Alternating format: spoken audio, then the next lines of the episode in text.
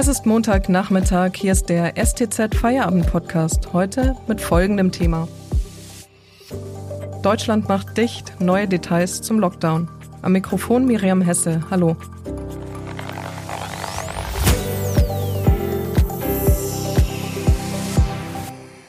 Der sanfte Lockdown hat nichts gebracht. Nun greifen Bund und Länder doch härter durch. Für den Einzelhandel und die Schulen gelten ab Mittwoch weitreichende Einschränkungen.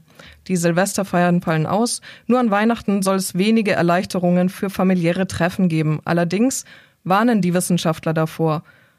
Über die neuen Regelungen ab dem 16. Dezember spreche ich heute mit dem STZ-Autor Armin Käfer. Hallo, Herr Käfer. Hallo. Herr Käfer, können wir denn jetzt überhaupt Weihnachten im erweiterten Familienkreis mit Oma und Opa feiern?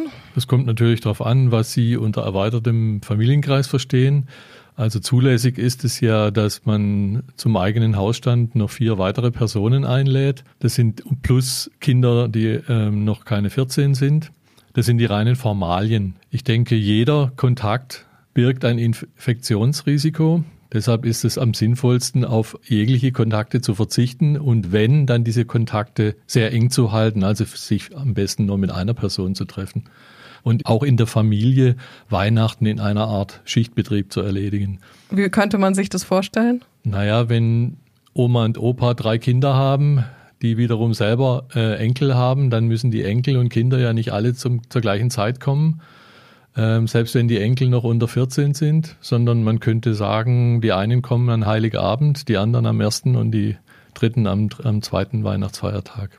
Besteht denn auch das Risiko, dass wir uns jetzt alle in der Postfiliale treffen, weil wir noch Last-Minute-Geschenke verschicken, um nicht an Weihnachten vor Ort zu sein? Da kommen wir im Prinzip zum archimedischen Punkt dieser ganzen Pandemiepolitik. Die liegt nämlich bei jedem Einzelnen.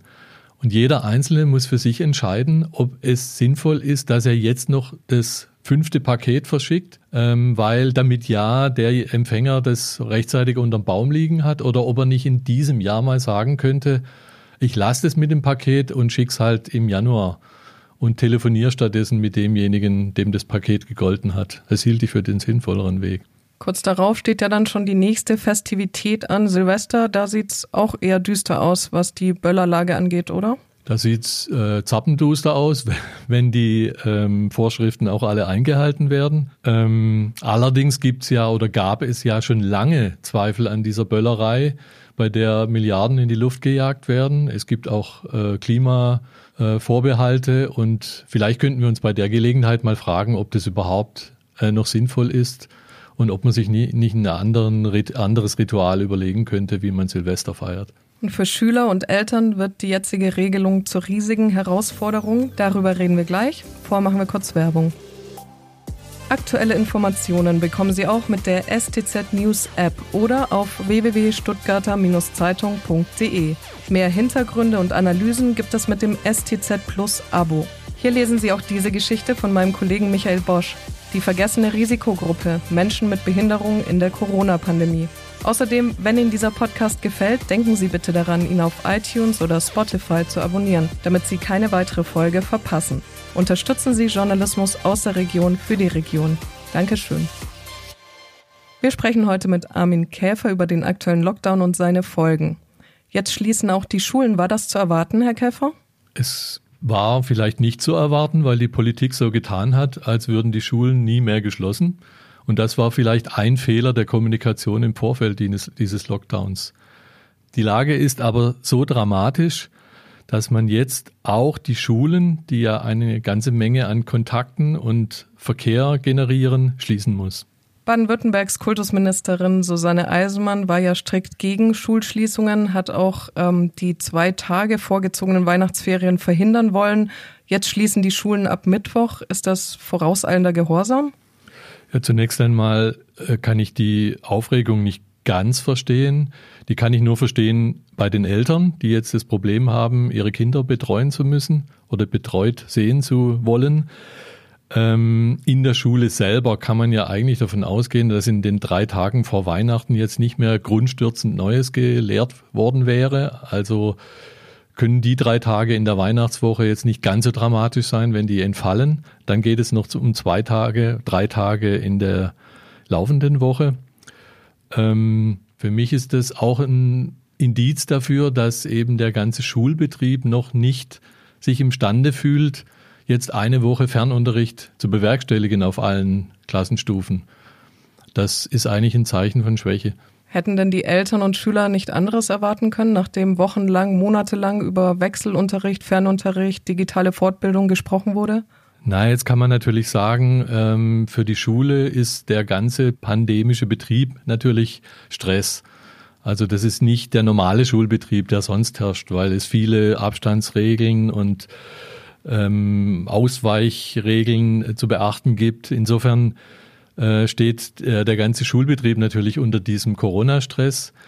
Aber dennoch äh, ist jetzt ein halbes Jahr ins Land gegangen seit dem letzten äh, Lockdown in den Schulen und daraus hätte man durchaus einzelne Schlüsse ziehen können. Und ich glaube auch, ehrlich gesagt, dass viele Lehrer da schon weiter sind als die Schulbürokratie. Thema Notbetreuung ist denn zu erwarten, dass da ab Mittwoch etwas geregelt ist? Das muss geregelt sein, weil es ist so zugesagt.